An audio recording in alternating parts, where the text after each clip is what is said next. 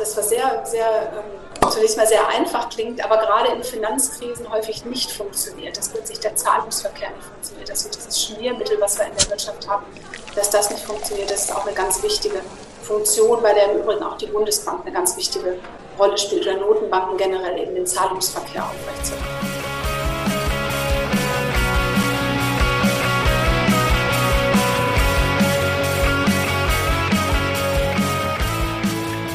Ja, äh, herzlich willkommen in der Wirtschaft, Claudia Buch und Annabelle. Schön, dass ihr heute da seid. Mit was stoßen wir denn an?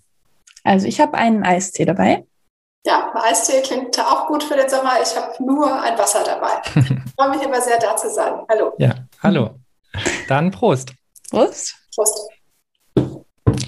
Herzlich willkommen zu unserer 36. Folge in der Wirtschaft, wo wir mit euch die Vielfalt der Wirtschaftswissenschaften kennenlernen möchten. Dafür sprechen wir mit Expertinnen aus verschiedenen Teildisziplinen der Wirtschaftswissenschaften über ihre Arbeit und über aktuelle gesellschaftlich relevante Themen. In unserer heutigen Folge ist Claudia Buch bei uns zu Gast. Ja, hallo Claudia Buch, schön, dass Sie da sind. Hallo, freut mich sehr, Herr Roll und Frau Butcher. Frau Buch, Sie haben in Bonn und Kiel VWL studiert und einen MBA an der University of Wisconsin gemacht. Und in Kiel haben Sie auch promoviert und später habilitiert. Und Sie hatten schon verschiedene Lehrstühle inne, waren Leiterin verschiedener Wirtschaftsforschungseinrichtungen oder Bereiche und waren auch Mitglied im Sachverständigenrat zur Begutachtung der gesamtwirtschaftlichen Entwicklung. Und seit 2014 sind Sie Vizepräsidentin der Deutschen Bundesbank, wo Sie in den Ressorts Finanzstabilität, Statistik und Revision arbeiten.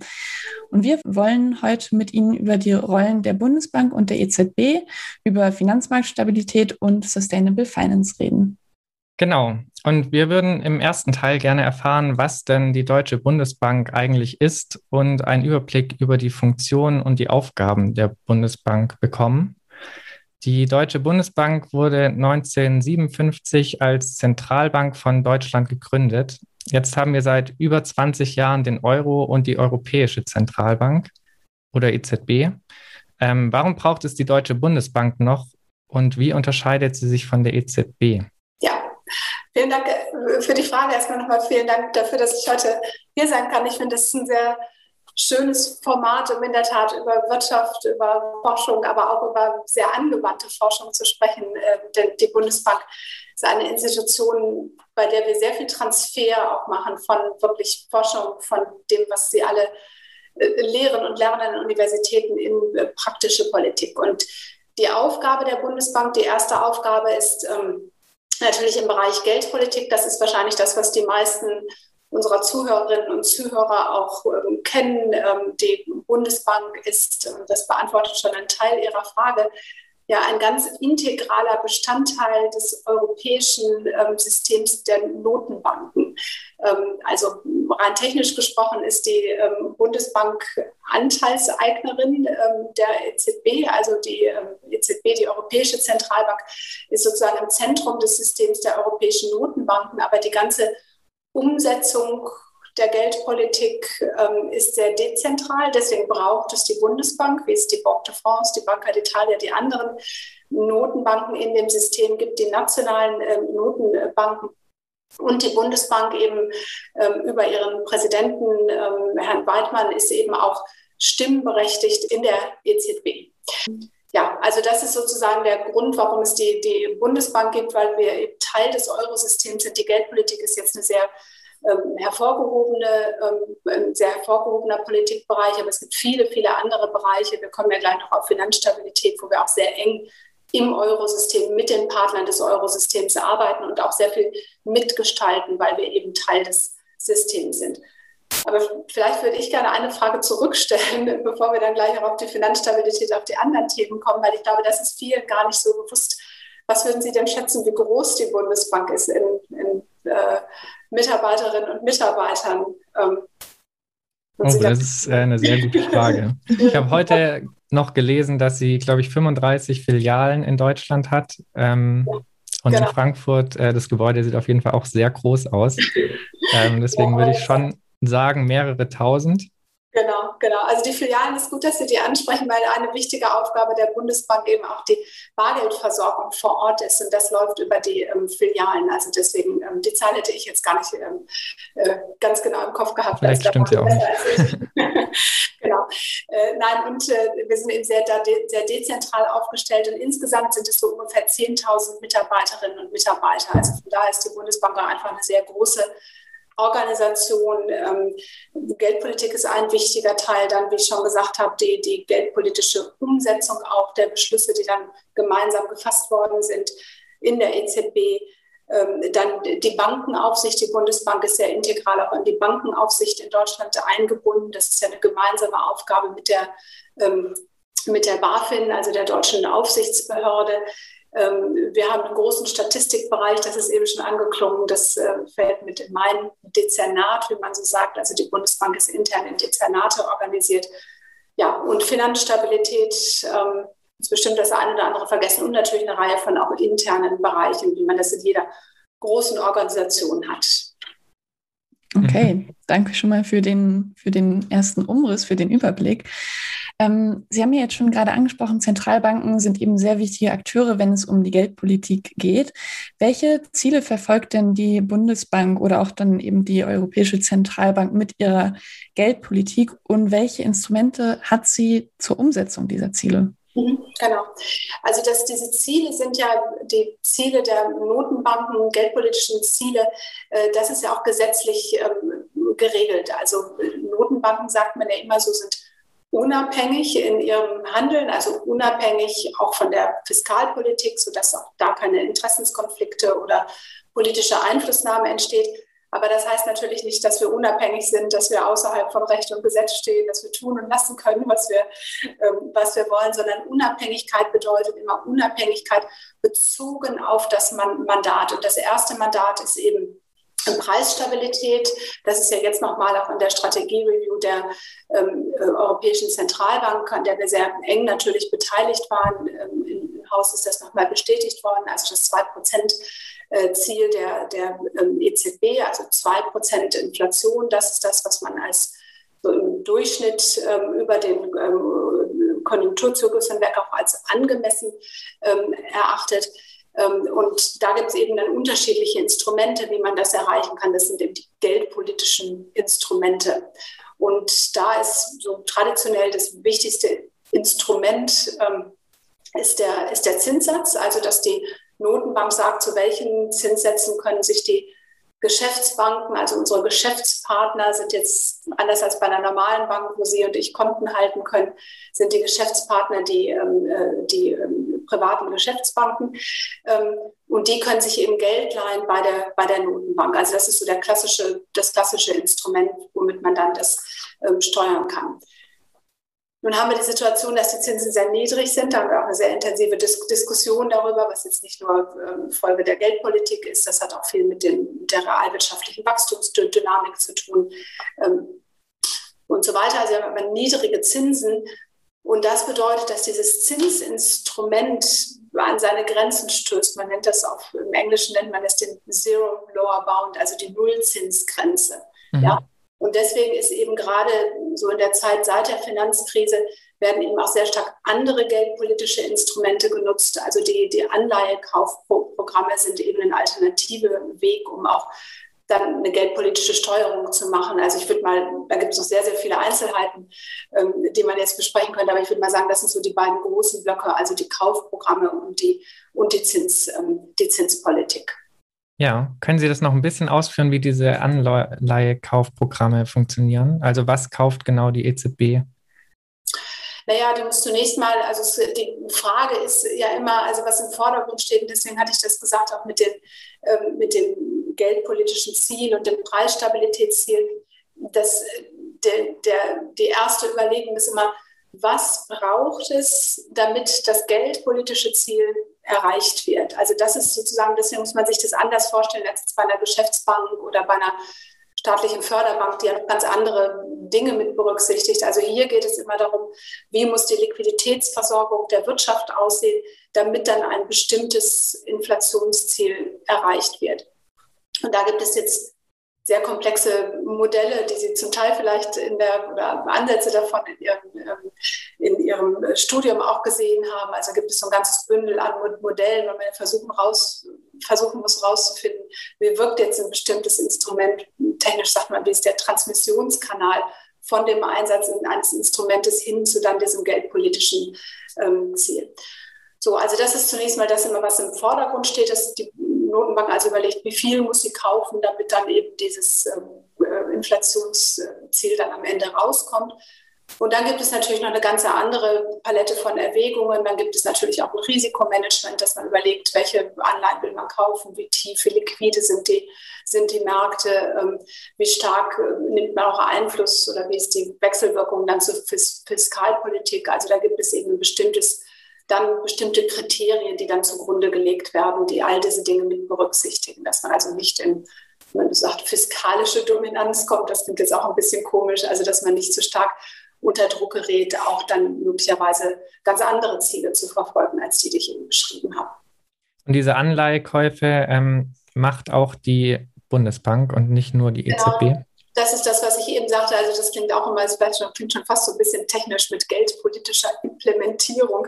Das heißt eben sehr konkret, dass die, ähm, die, die sozusagen der generelle Rahmen, der wird von der EZB, wie gesagt, wie ich es beschrieben habe, gemeinsam auch ähm, mit uns, mit den anderen Notenbanken, da wird dieser gemeinsame Rahmen festgelegt. Da gibt es in der EZB auch Komitees, die dann dafür zuständig sind. Also das macht nicht alles dann im Detail, da muss natürlich in der beschließen der EZB-Rat, aber da gibt es Komitees, in denen auch die Notenbank, in denen alle anderen vertreten sind.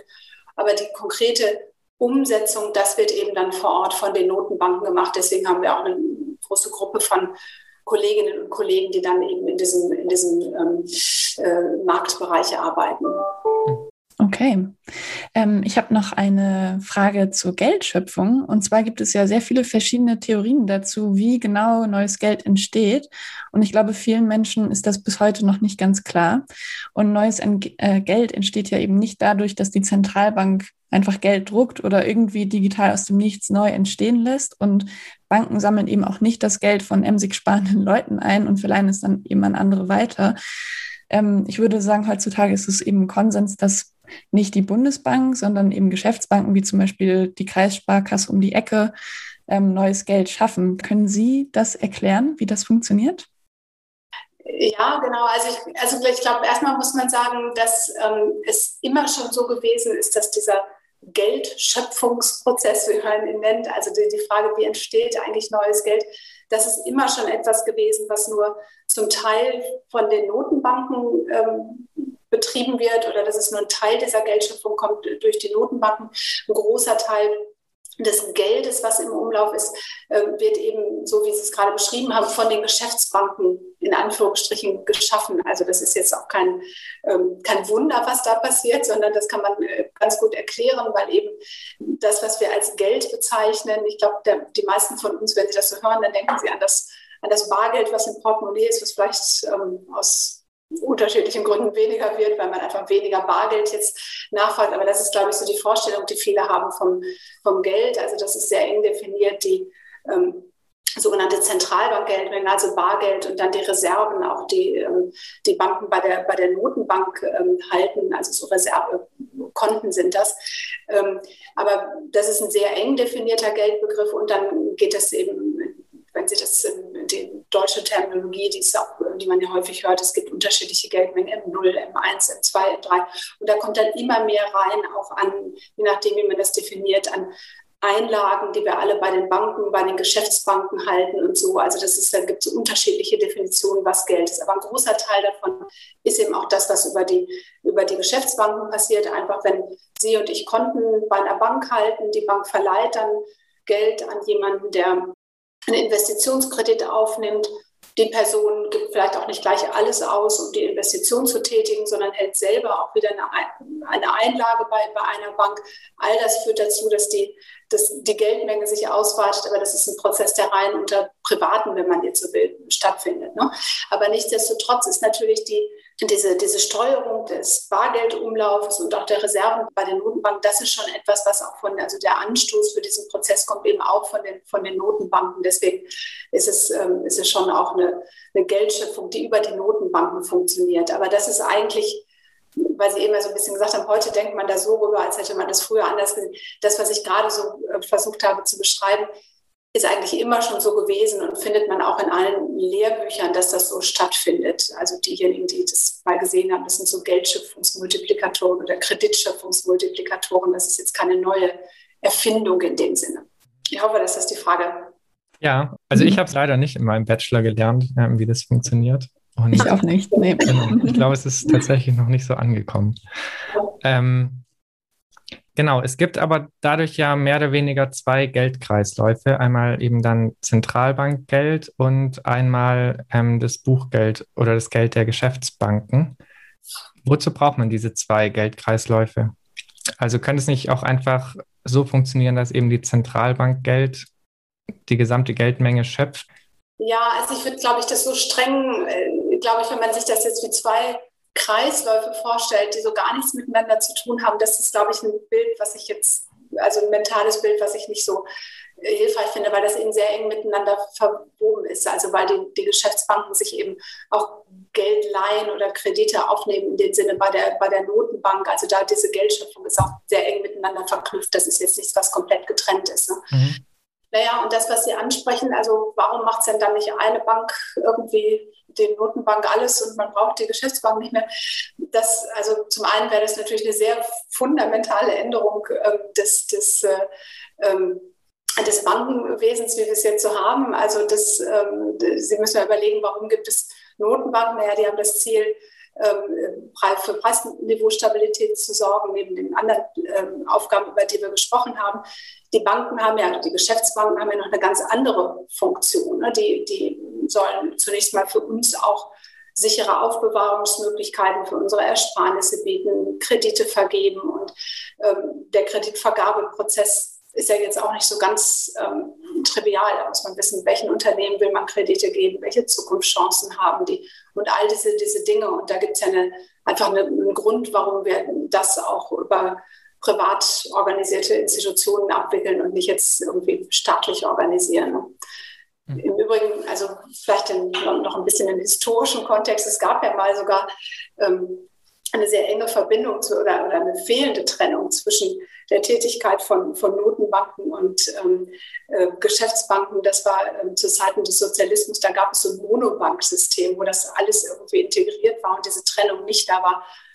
Das hat aus vielen Gründen, aber das hat auch nicht besonders gut funktioniert. Also von daher da wäre ich sehr vorsichtig zu sagen, man überträgt jetzt den Notenbanken noch mehr, noch andere Aufgaben, ähm, weil das dann doch wieder ganz andere Probleme auch hervorruft und auch ein Problem mit der Unabhängigkeit ist und so. Das hatte ich ja eben kurz angesprochen. Okay. okay. Ja, danke für die Erläuterung und auch ähm, mit dem kleinen historischen ähm, Einblick. Das wusste ich gar nicht. Ähm, bevor wir jetzt aber da noch weiter einsteigen, ähm, was ist denn überhaupt der Unterschied zwischen dem Zentralbankgeld und dem normalen Giralgeld? Also warum reden wir da überhaupt von zwei verschiedenen Arten von Geld? Naja, das ist eben das Zentralbankgeld, das ist eben das, was die, ähm, ähm, was die Notenbanken schöpfen können. Also die Banken würden ja jetzt, die Geschäftsbanken würden ja kein, kein äh, Bargeld emittieren. Ne? Die können halt, die kommen letztlich dann zur, zur Notenbank oder zur, zur Bundesbank, wenn ihre Kunden Bargeld brauchen, dann müssen die sich das bei, bei, bei, bei, bei uns holen. Also das machen die Banken nicht selbst. Und ähm, ich glaube, das ist der, ist der wesentliche Kern, dass die, also die, einfach die, die Steuerung eine, andere ist da. Alles klar. Okay, dann würde ich schon überleiten zum nächsten Thema, zur Finanzstabilität und zum, zur makropotenziellen Politik. Ähm, Sie sind bei der Bundesbank vor allem eben ja für den Bereich der Finanzstabilität zuständig. Ähm, können Sie uns als Einstieg in das Thema in wenigen Sätzen erklären, wie ein funktionierendes Finanzsystem aussieht und welche Aufgaben es erfüllen sollte? Ja, also äh, zum Teil haben wir das eben schon angesprochen. Also mhm. es, ich glaube, es ist ganz wichtig, auch sich nochmal klar zu machen, dass mit diesem Mandat, wir haben eben über das Mandat Preisstabilität äh, gesprochen und mit dem Finanzstabilitätsmandat ähm, die Notenbanken, nicht nur die Bundesbank, alle Notenbanken ähm, auch im, im Eurosystem noch eine zusätzliche Aufgabe bekommen haben. Jetzt können Sie sagen, ja, aber irgendwie Preisstabilität und irgendwie die Stabilität des Finanzsystems ist doch eigentlich etwas, was immer schon wichtig war für die Notenbanken. Also warum ist das denn jetzt so eine große neue Sache?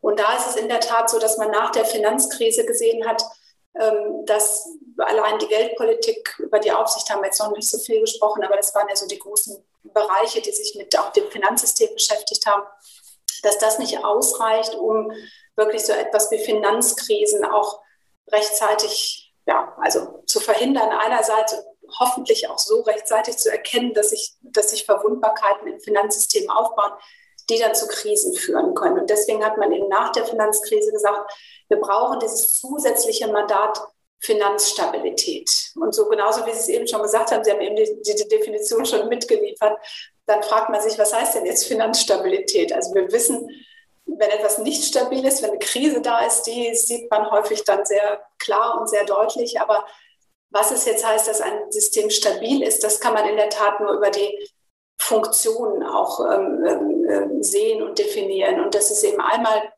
die Frage, haben wir alle Bürgerinnen und Bürger Zugang zu, ähm, zum Finanzsystem. Wir können unsere ähm, Einlagen unsere, äh, dort, dort anlegen. Wir haben auch, werden mit Liquidität versorgt.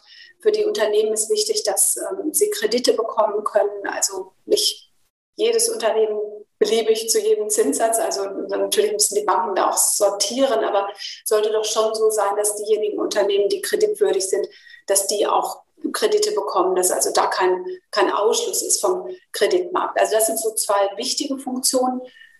Und dann gibt es noch eine, die vermutlich, aber das müssen Sie mir jetzt bestätigen oder auch nicht, in den meisten Lehrbüchern nicht vorkommt, nämlich dass, es, dass, das, dass der Zahlungsverkehr funktioniert. Also was heißt das? Dass die Banken untereinander äh, Zahlungen leisten können, dass wir zum Geldautomat gehen können und da kommt auch noch Bargeld raus, so denn noch was auf unserem Konto ist. Also ja, das was sehr, sehr ähm, zunächst mal sehr einfach klingt, aber gerade in Finanzkrisen häufig nicht funktioniert. Das wird sich der Zahlungsverkehr nicht funktioniert, dass so dieses Schmiermittel, was wir in der Wirtschaft haben, dass das nicht funktioniert. Das ist auch eine ganz wichtige Funktion, bei der im Übrigen auch die Bundesbank eine ganz wichtige Rolle spielt oder Notenbanken generell eben den Zahlungsverkehr aufrechtzuerhalten. Und eine Aufgabe der Bundesbank ist es jetzt quasi, diese Funktion zu überwachen und äh, einzuschätzen, ob äh, das Finanzsystem so funktioniert, wie es funktionieren genau. soll. Ähm, genau. Hat die Bundesbank außer den jetzt schon besprochenen geldpolitischen Instrumenten Möglichkeiten einzugreifen, wenn verschiedene Funktionen in Gefahr kommen? Mhm. Genau, genau. Also zunächst mal, Sie haben es gerade schon gesagt, ganz wichtig ist, bevor man jetzt sagt, man muss irgendwelche Instrumente einsetzen, ähm, äh, ist erstmal wichtig, überhaupt zu beobachten, das Finanzsystem zu verstehen, in seiner Vernetzung zu verstehen, zu verstehen, wo sich Verwundbarkeiten aufbauen, wo, wenn, wenn Schocks das System treffen, vielleicht reden wir gleich nochmal über die Erfahrung jetzt im letzten Jahr mit Covid, da kann man das, mhm. glaube ich, ganz gut erklären, auch in der Pandemie.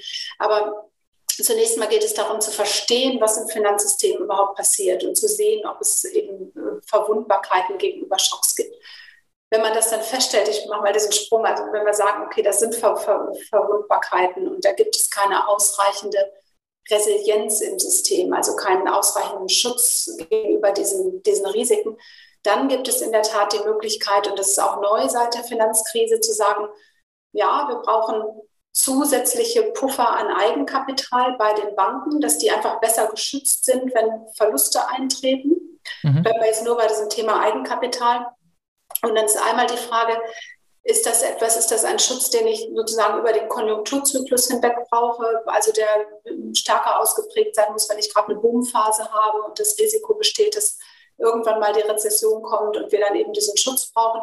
Oder ist das auch, ich sage mal, eher so ein strukturelles Thema, weil wir sehr große, sehr systemrelevante Banken haben, dass wenn die in Schwierigkeiten geraten, die auch den Rest des Finanzsystems mit sich reißen können, also das sind so die zwei großen Begründungen, warum man sagt, wir brauchen mehr Eigenkapital im Finanzsystem, auch um gegenüber Risiken zu, zu, zu schützen. Also ein bisschen technisch gesprochen, das sind einmal die Kapitalpuffer für die systemrelevanten Banken, die damit umgehen. Und dann gibt es so etwas, das nennt sich antizyklischer Kapitalpuffer. Also von der Idee her, der wird aufgebaut in Boomphasen und kann dann wieder zurückgenommen werden in äh, wirtschaftlich schwierigeren Phasen, so, sodass man eben Verluste ausgleichen kann. Ne? Also das sind zwei Instrumente. Es gibt noch mehr, aber vielleicht lasse ich es erstmal dabei. Vielleicht noch ein Satz dazu. Wer diese Instrumente ähm, in der Hand hält oder, oder aktivieren kann, wenn man der Meinung ist, dass, ähm, dass es notwendig ist, das ist nicht die Bundesbank, sondern das ist die BaFin, also die, ähm, die äh, Bankenaufsicht, äh, die auch die anderen aufsichtlichen Kapitalanforderungen festlegt. Ne, die Bundesbank ist da ganz eng involviert. Wir sind an der Methodik beteiligt. Wir sind auch, müssen da auch zum Teil an, angehört werden, um es so ein bisschen informeller zu sagen. Aber das ist also, wenn Sie so wollen, die Aufgabenteilung ist so, die Bundesbank macht den ganzen analytischen Bereich und die BaFin ist dann die ähm, makroprudentielle Behörde, so nennt sich das, die dann diese Instrumente auch in der, in der Hand hält. Sie haben das ja jetzt eben schon gerade angesprochen. Nach der Finanzkrise wurden eben viele neue ähm, Instrumente aufgebaut oder verschärft, die ähm, Regelungen, die es schon gab. Ähm, jetzt hatten wir ja eine Krise, die sich eben auch auf die Finanzindustrie ausgewirkt hat, auf die Finanzwelt. Ähm, können Sie einschätzen, wie diese Maßnahmen da gegriffen haben? Also haben die gewirkt? Wie ist da Ihr Fazit? Genau, also vielleicht muss man nochmal sagen, also diese, in der Tat, das, was ich gerade beschrieben habe, diese, diese Kapitalinstrumente, die sind so in dieser Form neu nach der Finanzkrise ähm, 2008, 2009 geschaffen worden. Also da sind die Gesetze geändert worden, dass man eben diese Möglichkeiten hat. Und wir müssen schon sagen, dass wir jetzt in die Corona-Pandemie, also März äh, vergangenen Jahres, hereingegangen sind mit einem sehr, sehr viel besser kapitalisierten Bankensystem. Also das ist schon wirklich, muss man sagen, auch ein Erfolg dieser Reformen dann seit der Finanzkrise gewesen, dass einfach dann mehr Kapital, mehr Puffer in dem System gewesen sind. Ne? Denn wenn ich jetzt Puffer sage, dann fragt man sich, was ist damit gemeint? Also das ist einfach nur die, der, der Punkt, wenn realwirtschaftlich bei den Unternehmen, wenn da Verluste entstehen, Kredite ausfallen, dann wird das natürlich durchschlagen auf das Eigenkapital der Banken letztlich. Und je mehr Eigenkapital da ist, desto besser können dann die Banken auch diese Verluste abfedern. Also das war ganz klar schon mal ein Erfolg dieser Reform. Jetzt ist aber dieser Corona-Schock, der realwirtschaftliche Schock oder der Schock für das Gesundheitssystem ähm, doch so groß gewesen, dass allein diese Puffer vermutlich, das weiß man nicht, ist ein bisschen ähm, wir haben es nicht beobachtet, aber diese Puffer alleine nicht ausgereicht hätten, sondern das, was ja passiert ist, ist, dass die Fiskalpolitik sehr stark agiert hat, sehr schnell, sehr umfangreich agiert hat, um eigentlich dafür zu sorgen, dass dieser Schock gar nicht erst im Finanzsektor ankommt. Ne? Also einfach die, die Unternehmen, die Haushalte, die von, dem, von der Pandemie betroffen waren, zum Teil ja auch betroffen waren, weil die Politik entschieden hat, dass bestimmte Tätigkeiten gar nicht mehr durchgeführt werden konnten. Restaurants mussten schließen, Kinos mussten schließen. So, und diese Maßnahmen haben dazu beigetragen, diesen Schock erstmal abzufedern, sodass der gar nicht richtig im Finanzsektor angekommen ist. Also das ist ganz interessant, wenn Sie sich das anschauen. Ähm, die Verluste der, oder die Abschreibungen der Banken, die sind in der Pandemie zunächst mal überhaupt nicht gestiegen, obwohl wir doch diesen sehr starken realwirtschaftlichen Einbruch hatten. Ne? Also von daher muss man hier sagen, also die Pandemie ist von daher ganz, ein ganz interessantes Beispiel, als dass der Schock im Finanzsystem nicht angekommen wäre. Er wäre es aber ganz massiv, wenn eben diese fiskalischen Maßnahmen, wenn die nicht gegriffen hätten. Und die Börsen sind ja auch irgendwie gerade jagen von einem Rekord äh, zum nächsten, was ja dann auch ein Zeichen dafür wäre, dass das Finanzsystem noch nicht leidet oder nicht mehr ja, an den Börsen reflektieren sich natürlich auch irgendwo dann die Zukunftserwartungen darüber, wie es realwirtschaftlich weitergeht. Also nicht nur, ja. das, nicht nur das Finanzsystem, aber da haben Sie recht. Also da sieht man eben, dass in vielen Bereichen des Finanzsystems einfach der, dieser Schock nicht angekommen ist. Wenn jetzt die Prognosen stimmen, dass es auch realwirtschaftlich gut weitergeht, dann kann das ja durchaus auch ähm, muss, muss es auch nicht sein, dass das noch kommt, dieses, dieser Effekt auf das Finanzsystem, aber das wissen wir eben nicht. Deswegen müssen wir uns auch jetzt sehr genau angucken, was passiert jetzt eigentlich und welche Risiken sind da noch im System, welche Ver Verwundbarkeiten haben sich aufgebaut. Genau. Mhm.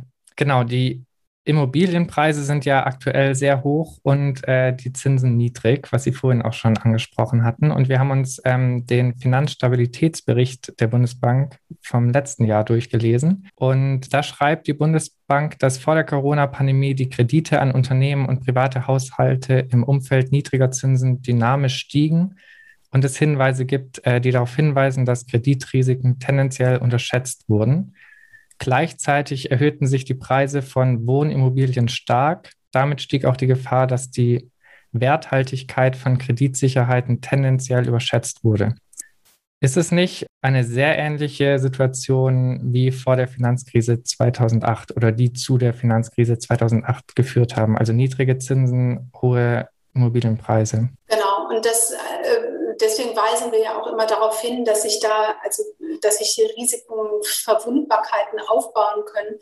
Ähm, jetzt bleibt man nur bei dem Thema ähm, Wohnen im, im, Immobilienmarkt, was Sie angesprochen haben. Ähm, da gucken wir uns immer so einen, so einen Dreiklang von Indikatoren an. Ne? Also das erste ist zunächst mal immer zu schauen, ähm, was passiert mit den, mit den Preisen. Ne? Und die Preise steigen sehr stark ähm, an, sind auch jetzt hat sich dieser Preisanstieg auch nicht so wirklich abgebremst. Man sieht zum Teil ein bisschen bei den Gewerbeimmobilien, aber bei den Wohnimmobilien haben wir nach wie vor einen äh, Preisanstieg. Dann muss man sich fragen, naja, wie viel davon ist denn jetzt wirklich durch Fundamentaldaten erklärbar? Ne? Es kann ja sein, wir werden also ein höheres Einkommen und Nachfrage nach Wohnraum in bestimmten Gegenden kann natürlich, ist ja natürlich auch ein Grund für diesen Preisanstieg. Also ich sag, will nur sagen, nicht alles davon ist wirklich jetzt eine Übertreibung. Ne? Sie können sich vorstellen, es ist sehr schwer abzuschätzen, was davon ist durch Fundamentaldaten abgedeckt, was nicht. Also unsere Volkswirte rechnen da immer und kommen auf so eine, so eine Spannbreite von 15 bis 30 Prozent dieser Preisentwicklung, die jetzt nicht mehr durch Fundamentaldaten abgedeckt ist. Aber das ist wirklich, das ist Ergebnis von Modellen und je nachdem, wie sie die Modelle ähm, dann aufsetzen, kann das unterschiedlich sein. Und ich glaube das schon, dass auch diese Botschaft ähm, Finanzstabilitätspolitik ist sehr, sehr viel auch Kommunikation. Ne? Und äh, diese Botschaft, dass man sich überlegen soll, wenn man jetzt einen Kredit aufnimmt, einen Wohnimmobilienkredit, ähm, ob man auch so einen Preisrückgang, ob man den noch verkraften könnte oder nicht. Ich glaube schon, dass die, ähm, diese Botschaft auch ganz gut ähm, angekommen ist. Da habe ich auch schon die zweite, den zweiten Indikator gesagt, dass wir uns dann ansehen, ähm, wie viel von diesem Preisanstieg ist kreditfinanziert. Denn das haben Sie ja eben beschrieben, also die, diesen großen, schweren Einbruch, die schweren Schäden durch die ähm, Finanzkrise, die hat man immer dann, wenn es eine starke Kreditfinanzierung gibt und wenn es dann auch noch so überoptimistische Erwartungen gibt, dass alle denken, na, es wird schon irgendwie so positiv weitergehen. Den Kredit kann ich ja dann abzahlen, weil die Preise auch weiter gestiegen sind. Ne? Also das ist so eine Mischung, die sehr, sehr gefährlich ist und deswegen äh, weisen wir auch immer auf diese Dinge hin. Der dritte Teil ist dann nochmal, wie gut kann man diese äh, Verschuldung, wie gut können die privaten Haushalte diese Verschuldung auch tragen? Also wie ist die Schuldentragfähigkeit? Und da ist es in Deutschland so, dass die deutschen Haushalte, das hat auch viel mit unseren Präferenzen zu tun, äh, ähm, dass die ähm, deutschen Haushalte jetzt nicht so besonders stark verschuldet sind, nicht so stark wie in anderen Ländern. Ne? Also um so abschließend Ihre Frage zu beantworten, ja, das das, was Sie gesagt haben, also das, was wir gelernt haben aus der Finanzkrise, sind genau diese Indikatoren, die wir uns ansehen. Wir sagen dann immer noch in, diesem, in dieser Gesamtgemengelage, ist es noch nicht so, dass wir sagen, wir müssen jetzt unbedingt aktiv werden und, und mit regulatorischen Eingriffen davor gehen. Aber das ist sicherlich was, was wir weiter beobachten. Zur Frage der, der, was könnte man denn dann machen, wenn diese Einschätzung ja. sich ändern würde? Das ist ja wahrscheinlich das, was Ihnen jetzt auf der Zunge liegt. Genau. was könnte man denn machen?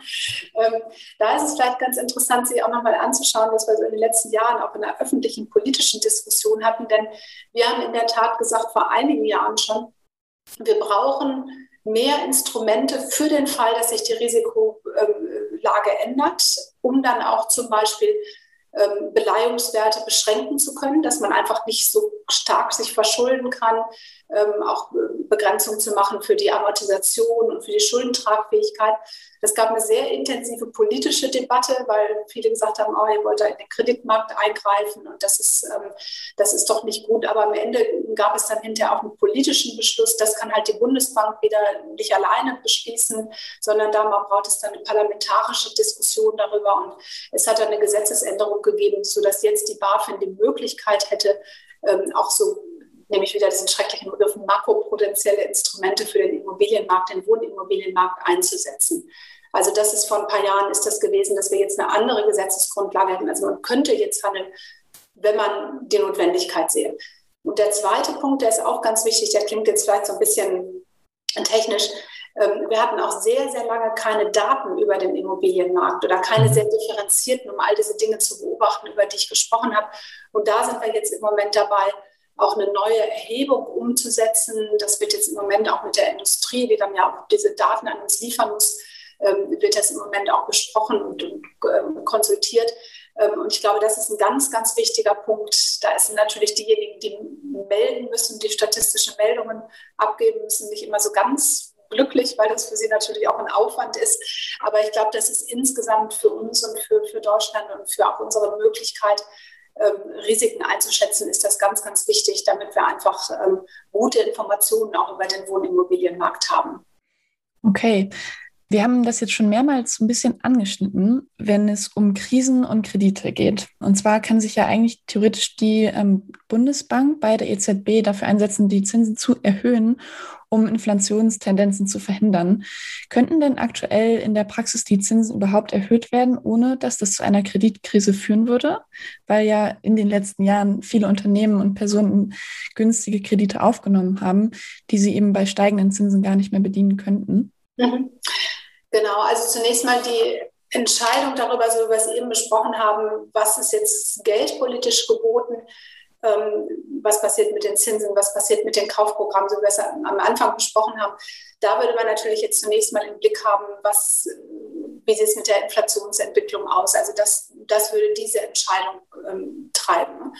Ähm, aber natürlich ist es so, dass Geldpolitik, jede Entscheidung, die man da trifft, auch auf andere Bereiche wirkt. Also deswegen haben wir auch die ähm, Beobachtung der Finanzmärkte, was passiert da, was sind da Verwundbarkeiten. Aber das sind letztlich die Politikziele sind, sind etwas andere, unterschiedliche. Und ich denke, jeder Politikbereich sollte auch so viel Spielraum haben, dass er für sich genommen agieren kann.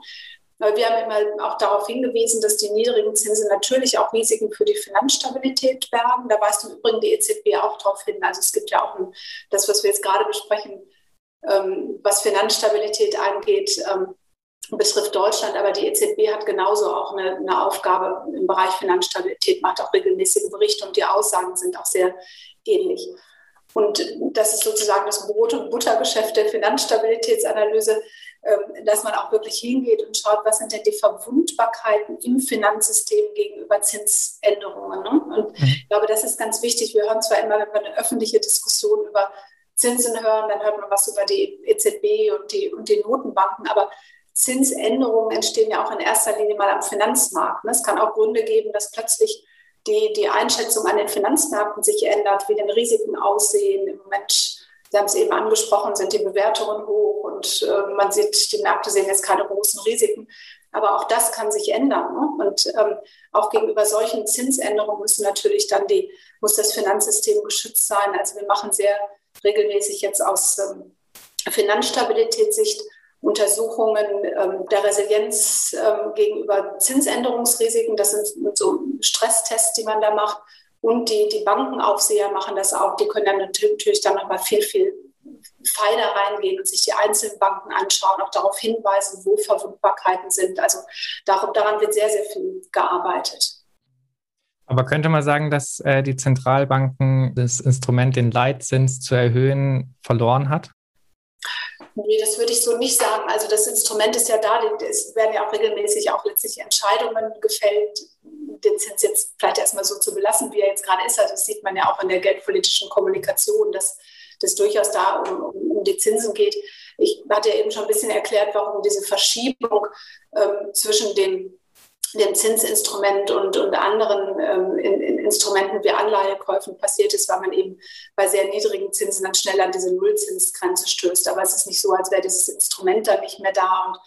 Und ähm, wenn man jetzt ein bisschen in die Wirtschaftsgeschichte schaut, dann sieht man auch, wie, wie sich ja, also einfach die makroökonomischen Rahmenbedingungen ändern. Also die Situation, die wir jetzt haben, die muss ja nicht für die nächsten 20 Jahre, 10 Jahre auch so ja. da sein. Also von daher würde ich das jetzt nicht so sagen. Das ist Instrument nicht mehr da ist. Okay.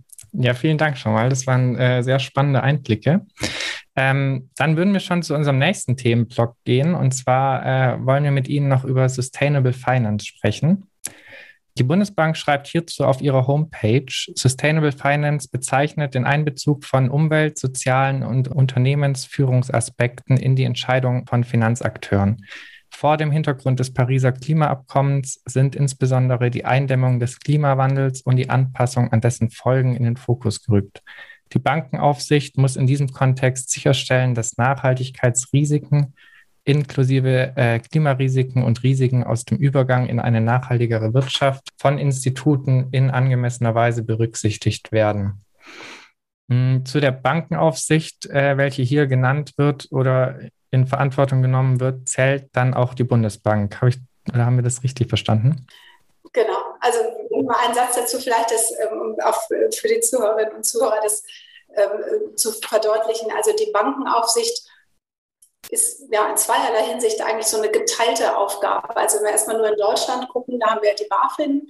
Ähm, die ist die zuständige Behörde, die dann auch ähm, Ver Verwaltungsakte, so technisch gesprochen, durchführt. Also die wirklich dann auch festlegt, wie sind die Kapitalanforderungen für die Institute. Und der BaFin arbeitet dann gewissermaßen die Bundesbank zu, weil die Bundesbank die Aufsicht über diese Institute vor Ort auch macht. Ne? Wir haben ja eben kurz gesprochen über unsere Filialen, aber wir haben auch ähm, Hauptverwaltungen in ganz ähm, Deutschland. Und äh, da sitzen also ähm, viele Personen, die dann wirklich diese Aufsicht vor Ort machen. Also das ist so die Aufgabenteilung in Deutschland. Und dann haben wir natürlich nochmal in Europa eine Aufgabenteilung, ähm, nämlich die großen systemrelevanten Institute, die werden direkt von der Europäischen Zentralbank beaufsichtigt. Auch da tragen wir wieder dazu bei und so, aber das müssen wir vielleicht nicht so im Detail jetzt hier besprechen. Also auch da gibt es so eine Aufgabenteilung, einmal nach, das ist so ein bisschen nach der Größe der Institute, wenn es ein Institut systemrelevant ist, europäisch, die nationalen, die kleineren Institute sind unter der nationalen Aufsicht. Aber genau, also die kurze Antwort auf Ihre Frage ist ja. ja. genau. Ähm, warum beschäftigt sich die Bundesbank denn überhaupt dann mit dem Thema Nachhaltigkeit? Und ja, ist dann die Bundesbank tatsächlich auch die richtige Institution dafür?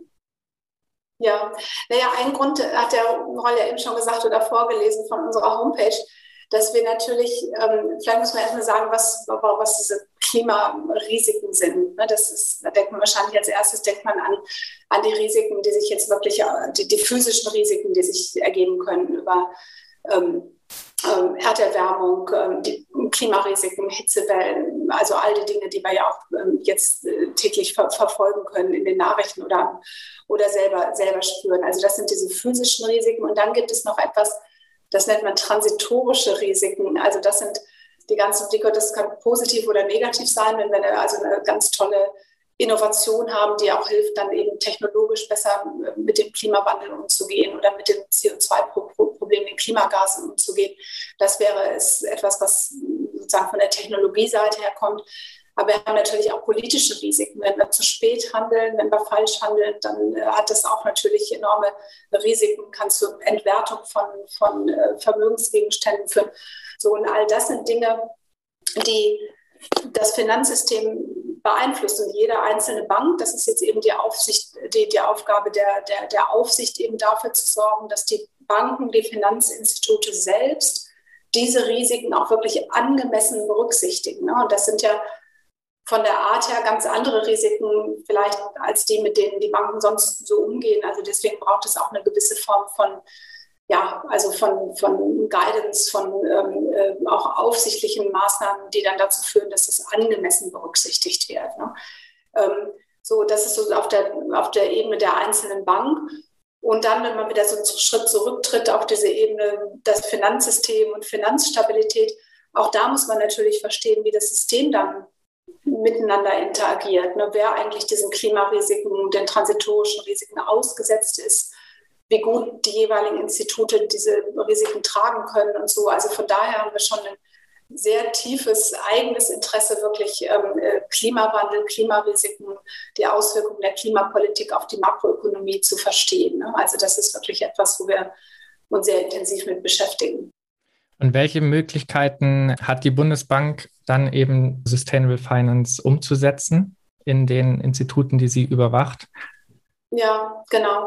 Also zunächst mal, das vielleicht äh, muss, muss man das auch nochmal sagen, ich hatte eben schon mal so ein bisschen angesprochen, die Bundes- oder Notenbanken sind jetzt nicht irgendwie ähm, Förderbanken oder Förderinstitutionen, die jetzt gezielt irgendwie Kredite vergeben. Es kann ja vielleicht so klingen, wenn man hört, das sind große öffentliche Banken. Also es gibt ja Förderbanken, die dann auch ganz gezielt für die Umsetzung von bestimmten Fördermaßnahmen eingesetzt werden. Das ist jetzt nicht die Rolle der, der Notenbanken. Ich glaube auch, dass es, ähm, wenn man jetzt ein bisschen konkreter auf Ihre Frage und das Thema Aufsicht kommt, ich glaube auch nicht, dass es eine kluge Idee wäre zu sagen, wir machen jetzt ganz gezielt, legen wir aufsichtliche Anforderungen fest, um damit dann bestimmte Nachhaltigkeitsziele zu erreichen. Man könnte ja überlegen, naja, dann versuchen wir die Eigenkapitalanforderungen so zu machen, dass die Banken dann in grüne Projekte investieren.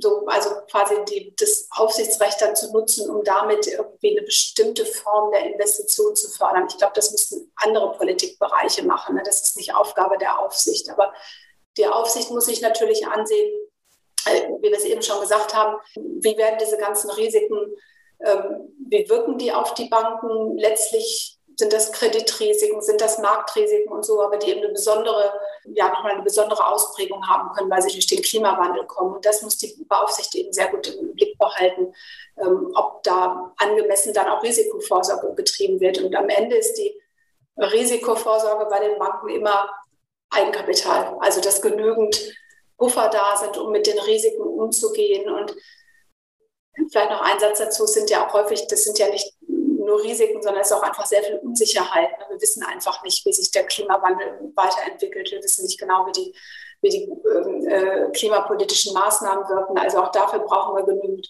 Puffer im System, damit eben da ähm, dann nicht Verstärkungen von möglichen negativen, von, von ähm, realwirtschaftlichen Entwicklungen durch das Finanzsystem kommen. Darum geht es immer, dafür zu sorgen, dass das Finanzsystem seine Aufgabe erfüllt und nicht noch das, was möglicherweise an negativen Entwicklungen kommt, auch noch verstärkt, sodass es noch schlimmer wird. Ne? Das ist mhm. ein Ziel. Das heißt aber am Schluss beobachtet die Bundesbank eigentlich nur. Mm, ja, so würde ich das nicht sagen. Also die, die aufsichtlichen Anforderungen können schon auch, ähm, also da kann aber nochmal, das ist ja jetzt kein, kein das, nicht das Klimarisiko, um das es da geht, sondern die aufsichtlichen, die Kapitalanforderungen hängen schon von den Risiken ab. Ne? Und wenn mhm jetzt durch Klimarisiken, äh, Kreditrisiken, Marktrisiken, all diese Dinge ansteigen, dann ist das nicht nur beobachten, sondern dann müssen die Institute auch höhere Eigenkapitalanforderungen okay. erfüllen. Also das ist ja. nicht, ähm, genau. Ja. Gilt es dann für alle Institute? Also könnte man sagen, wenn eine bestimmte Bank sehr viel in Kohle investiert, muss sie mehr Eigenkapital äh, halten, weil sie einfach ein sehr hohes Risiko eingeht? Oder gilt es dann insgesamt für den gesamten Sektor? Genau, also die, naja, die, jetzt, wir sind jetzt sehr stark bei den aufsichtlichen Anforderungen. Ne? Die sind, und die hängen natürlich immer davon ab, wie das Risikoprofil einer Bank ist. Ne? Also das ist die, die, also äh, das sieht sich die Aufsicht eben sehr genau an, die Modelle, die die Banken nutzen, wenn sie, wenn sie interne Modelle nutzen, um auch Risiken zu berechnen. Ähm, das ist zunächst immer nur auf die einzelne Bank bezogen. Also da können Sie nicht dann der Bank nebenan dieselbe Anforderung geben, sondern das muss immer äh, begründet sein durch das Risiko der, der, der Einzelbank. Aber die, ah, okay. die, Regeln, die sind für alle gleich. Ne? Die mhm. Regeln mhm. sind gleich, aber wie die dann konkret zur Anwendung kommen, das hängt von dem Risiko der einzelnen Bank ab. Und ähm, wie nehmen dann die Banken, generell die Finanzakteure solche Nachhaltigkeitsbestrebungen und auch neue Richtlinien auf? Also jetzt im Einzelnen äh, kann ich Ihnen das gar nicht so sagen, weil ich jetzt selber nicht in der wirklich in der Aufsicht bin. Also da können Sie wahrscheinlich sehr viel plastischer mit meinem Kollegen sprechen, der für die Aufsicht zuständig ist, um dann zu hören, äh, wie da die Dis äh, Diskussionen sind. Ich würde mal sagen, ganz allgemein ist es so, dass die ähm, es, glaube ich, ein sehr, sehr starkes Bewusstsein auch in der Finanzindustrie gibt, ähm, dass man sich mit Nachhaltigkeit beschäftigt. Wir haben auch sehr viel Diskussion über die ähm, Taxonomien, also wie soll man denn überhaupt dann die, die einzelnen Finanztitel, Wertpapiere, wie soll man die denn bewerten? Also das ist das eine ist ja zu, zu sagen, wir wollen natürlich eine Lenkung auch von Finanzierung hin in grüne Technologien. Ähm, das wollen wir sicherlich alle, aber wie man es dann genau macht und was ist dann grün und wie bewertet man ein Unternehmen, was vielleicht im Moment noch sehr stark in braunen Technologien ist, aber was einen guten Plan hat, in die grünen Technologien zu kommen, wollen wir den, sollen die Finanzierung dafür bekommen oder nicht? Also der, der Teufel steckt ja schon im Detail. Ne? Ähm, also da ist die Finanzindustrie sehr, sehr aktiv und, und macht da viel. Also deswegen jetzt meine Wahrnehmung, aber wie gesagt, das ist jetzt gar nicht mal so aus diesen Einzelgesprächen, sondern aus dem ähm, was ich ähm, in der Industrie sehe, ähm, ist schon, dass es da sehr, sehr viel Bereitschaft gibt, auch was äh, zu, zu tun. Ähm, man muss aber auch immer sagen, bei dem, vielleicht gilt das für das ganze Thema Sustainable Finance. Ähm, ich glaube, auch wenn wir alle uns da anstrengen, die Industrie auch ganz viel macht, das nimmt letztlich die Politik nicht aus der Verpflichtung, auch die entsprechenden klimapolitischen Entscheidungen zu treffen. Ne? Also nur durch Green Finance und, ähm, wird sicherlich das Klimaproblem nicht gelöst werden. Am Ende brauchen wir, wie man das auch immer ausgestaltet, ist eine Frage der Politik, aber am Ende brauchen wir Preise für Klimagase, für CO2, ohne dass wir das nicht, nicht gehen. Okay, ja, wir sind äh, leider schon bei der letzten Runde angelangt. Ähm, die Zeit geht wie immer sehr schnell rum. Bevor wir die Wirtschaft aber schließen, hätten wir noch eine kurze Frage von Michael Rochlitz. Der war äh, letzte Woche bei uns zu Gast oder in der letzten Folge bei uns zu Gast. Und das ist jetzt äh, nochmal ein ganz anderes Thema. Er fragt Sie, Inwiefern hat die Deutsche Bundesbank die großen Veränderungen und Gefahren von und durch künstliche Intelligenz und Algorithmen auf dem Schirm? Gibt es schon Ideen und Strategien, darauf zu reagieren? Mhm. Ja, spannende Frage. Ich, mich würde jetzt interessieren, was Sie mit dem Kollegen letzte Woche alles besprochen haben, aber das hören wir dann vielleicht hinterher an, also woher diese Frage jetzt kommt.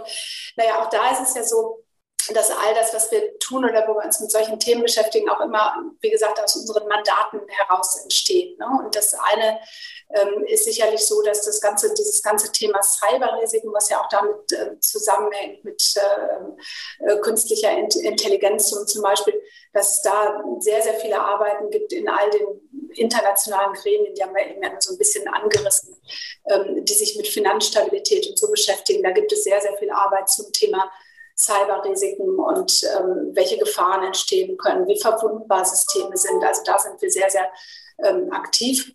Wenn wir jetzt nicht immer nur darüber denken, nachdenken, dass künstliche Intelligenz und Algorithmen zu Risiken führen, das bietet natürlich auch vielen ähm, äh, Instituten, Banken auch ähm, äh, Möglichkeiten, neue Geschäftsmodelle zu en entwickeln. Also ähm, man kann ja aus, aus Daten Informationen generieren, die man auch für sinnvolle Zwecke einsetzen kann, nicht nur im Sinne der Cyberkriminalität. Da entstehen natürlich jetzt auch gerade neue Geschäftsmodelle im Finanzsektor, was sehr spannend ist. Und ähm, da geht es für uns dann wieder darum, weil wir verstehen wollen, immer wie wirkt der Finanzsektor zusammen mit der Realwirtschaft, können sich da Risiken ergeben, sind das positive Wechselwirkungen, negative. Deswegen gucken wir uns natürlich auch sehr genau an, was da an neuen Finanzinstitutionen, neuen Geschäftsmodellen entsteht. Ähm, also von daher ist das jetzt, also künstliche Intelligenz per se ist jetzt nicht unser Thema, aber immer wieder, wie wirkt es zurück auf den Finanzsektor, auf die Realwirtschaft? Da sind wir, haben wir schon sehr, sehr viel, was wir da, was wir da machen. Ja, vielen Dank, Frau Buch, für die interessante Antwort auf diese Frage von unserem letzten Gast. Und vielen Dank insgesamt auch für das Gespräch. An dieser Stelle ähm, verabschieden wir uns für die nächsten Wochen erst einmal in eine kleine Sommerpause. Und danach dürft ihr, liebe Hörerinnen und Hörer, euch aber auch auf viele weitere spannende Gäste und Gästinnen in der Wirtschaft freuen. Und unser nächster Gast wird Philipp Stab sein, der sich mit digitalem Kapitalismus und dem Zusammenhang von Digitalisierung und Nachhaltigkeit auseinandersetzt. Ja, ansonsten freuen wir uns über Feedback und wenn ihr mal eine Runde in der Wirtschaft schmeißen möchtet, dann könnt ihr das sehr gerne beispielsweise über Patreon oder PayPal machen. Infos dazu findet ihr auf unserer Homepage. Dort findet ihr auch die Quellen, mit der wir in der heutigen Folge gearbeitet haben. Danke an euch, liebe Hörerinnen, fürs Einschalten und insbesondere danke auch an Leo, der als unser neuer Stammgast in der Wirtschaft diese Runde heute geschmissen hat. Ja, und äh, vor allem danke natürlich für das sehr spannende Gespräch und ähm, dass Sie sich Zeit für uns genommen haben, uns in der Wirtschaft zu besuchen und einen Einblick in Ihre Arbeit zu geben. Das habe ich sehr gerne gemacht. Vielen Dank auch für die interessanten Fragen. Ja, ja danke auch meinerseits, auch für die spannenden Antworten und sehr prägnanten und präzisen Aussagen. Danke.